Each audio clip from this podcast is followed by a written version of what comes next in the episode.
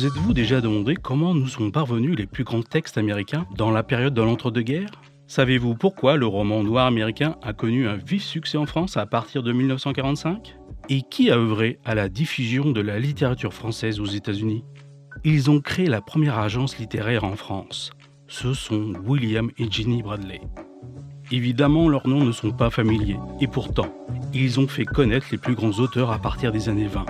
Du côté français, on peut citer Clémenceau, Sandrars, Colette, Gide, Malraux, Sartre et Camus. Et du côté américain, Dreiser, Hemingway, Faulkner, Stein, Dos Passos, Chandler et Baldwin.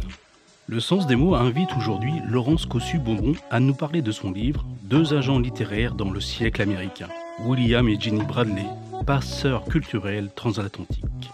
Ce livre nous plonge dans l'histoire intime d'un couple franco-américain, mais aussi dans l'histoire littéraire du livre et de l'édition, et surtout dans l'histoire avec un grand H. Dans son ouvrage, Laurence Cossu-Beaumont nous emmène à la rencontre des acteurs du monde du livre au cœur des sociabilités mondaines. Des salons du Lille Saint-Louis aux villégiatures de la Côte d'Azur jusqu'aux rives américaines vers lesquelles les paquebots transportaient livres, lettres et voyageurs. Elle a choisi de nous en parler en trois mots mariage, traversée et siècle américain. Le sens des mots, un podcast de NS Éditions. Le premier mot que j'ai choisi pour parler de mon ouvrage est le mot mariage, car ces deux agents littéraires que je décris dans le livre comme des pionniers d'une profession qui n'existait pas en France avant les années 1920, eh bien ces deux agents littéraires, qui s'appellent William et Jenny Bradley, sont avant tout un couple. C'est un couple formé par un Américain, William Bradley, et une Française, Jenny Serruis, ou plutôt une Belge francophone, mais également parisienne. Et donc l'histoire de cette agence littéraire unique, qui va changer les modalités de circulation de la littérature française aux États-Unis, ainsi que la diffusion des livres américains en France à partir des années 20, c'est aussi l'histoire d'un couple. Alors quel sens prend ce mariage? Premièrement, un sens historique. Ce mariage franco-américain rappelle celui des nombreux GI américains venus à partir de 1917 combattre aux côtés des Alliés et qui repartent aux États-Unis, parfois accompagnés d'une épouse française qu'on a appelée les épouses de guerre. Mais les Bradley n'ont pas tout à fait la même histoire car en réalité, William Bradley, l'Américain, qui travaillait aux États-Unis pour des maisons d'édition, eh bien c'est lui qui décide de rester en France, où il a rencontré Jenny Serris. Elle-même, euh, elle était traductrice de l'anglais vers le français. Donc, c'est un destin hors norme où le mari change de continent et de vie pour suivre son épouse et non l'inverse, et où tous les deux s'inventent une nouvelle carrière ensemble. Deuxièmement, ce qui est aussi très moderne dans ce mariage, c'est qu'il y a une sorte d'identité entre l'agence littéraire et le mariage. Par exemple, les lieux du foyer et de l'entreprise sont les mêmes sur l'île Saint-Louis à Paris. Dans les bureaux qui jouxtent l'appartement familial, Jenny Bradley dispose d'un bureau, comme une chambre à soi, euh, dirait Virginia Woolf, pour l'écriture. Alors là, ce ne sont pas des romans que rédige Jenny Bradley, mais des lettres, par centaines, car elles sont au cœur de l'activité de l'agence littéraire, qui noue des contacts permanents avec des éditeurs, des auteurs et d'autres agents littéraires pour négocier des contrats et défendre les auteurs. Donc on ne peut pas dissocier le mariage de l'agence littéraire. Dans les archives, les lettres sont fréquemment signées par Jenny elle-même, et en 1939, lorsque William décède à l'âge de 60 ans, c'est elle qui reprend seule l'agence après le hiatus de la Seconde Guerre mondiale. Mais l'agence s'appellera toujours l'agence William Bradley, comme une forme de collaboration qui continue, et qui continue longtemps car Jenny Bradley décède au début des années 1980 à l'âge de 92 ans, et elle a alors fait de l'agence une véritable référence. Le mot traversée est le second mot essentiel dans mon étude sur les Bradley, agents littéraires, mais que j'appelle aussi passeurs transatlantiques. En effet, mon étude cartographie la circulation des personnes, hein, à commencer par les Bradley qui traversent l'Atlantique tous les ans pour un voyage d'affaires, et au-delà des Bradley, euh, tous les visiteurs qui viennent chez eux à Paris, où ils reçoivent, tous les vendredis soirs. Hein, le salon des Bradley est très couru. Euh, ou plus tard, euh, chez Jenny, euh, dans sa résidence d'Antibes. Donc ce sont des visiteurs illustres comme Hemingway, mais aussi des visiteurs de l'ombre, tous les éditeurs et éditrices, critiques, journalistes, traducteurs et traductrices qui sont moins connus, mais qui sont les maillons de ces circulations littéraires.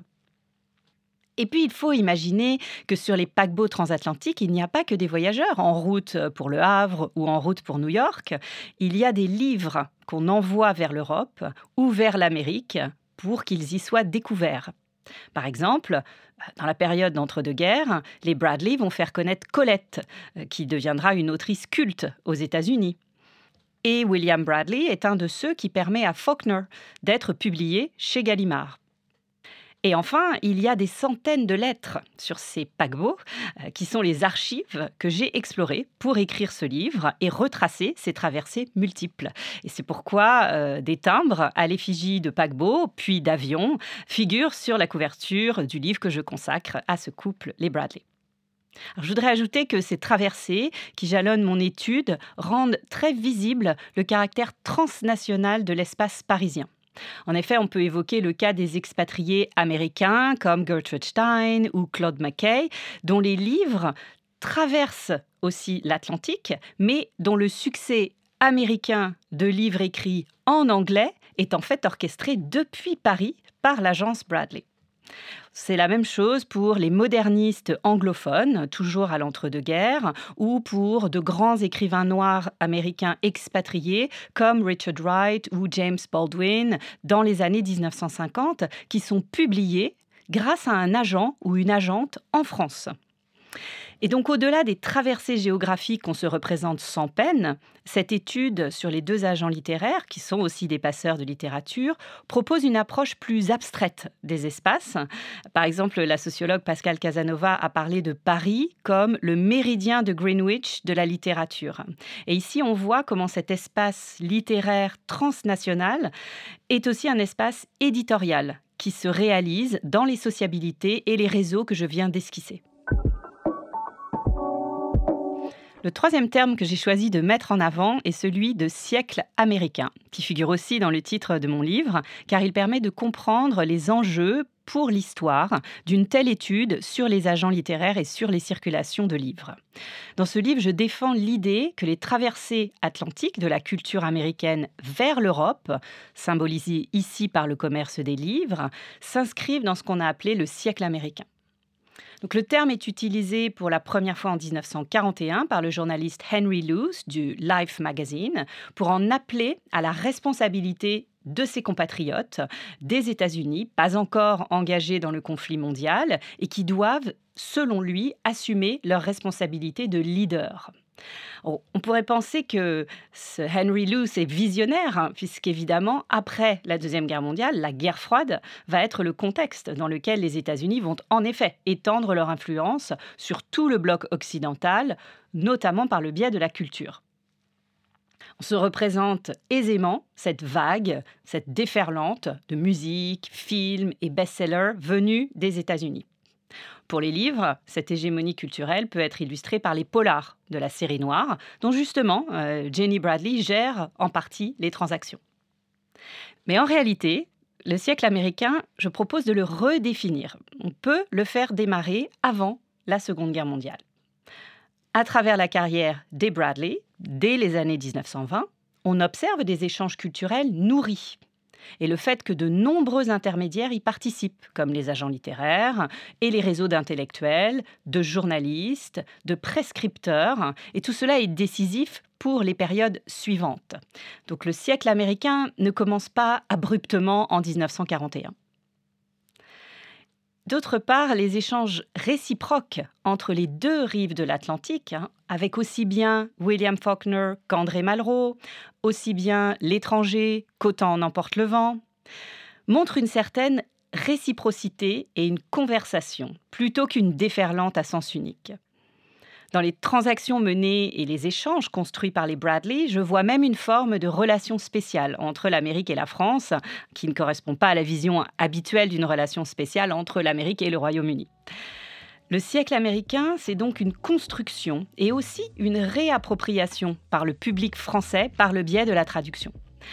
Donc ma perspective sur le siècle américain, en se plaçant en histoire culturelle et en prenant pour objet les livres et les réseaux éditoriaux et littéraires, permet de le comprendre autrement. L'histoire des Bradley sort de l'ombre aujourd'hui pour se raconter dans ce premier livre qui leur est consacré. Le lecteur est embarqué dans un voyage fascinant au cœur des archives, de la bibliothèque de l'Université du Texas à Austin à celle de Columbia à New York, jusqu'à l'abbaye d'Ardenne près de Caen.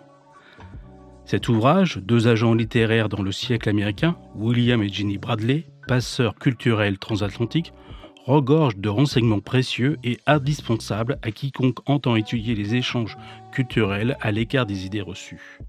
Il est à retrouver en version papier sur le site d'ENS Édition et en version numérique sur la plateforme Open Edition Books dans la collection Métamorphose du livre avec le concours de l'Institut d'histoire du livre. C'était Le Sens des mots. Ce podcast a été préparé par Sandrine Padilla et Maël Lopez. Au mixage, Adrien Reynaud. À la production et réalisation, Sébastien Boudin. À bientôt pour une prochaine édition.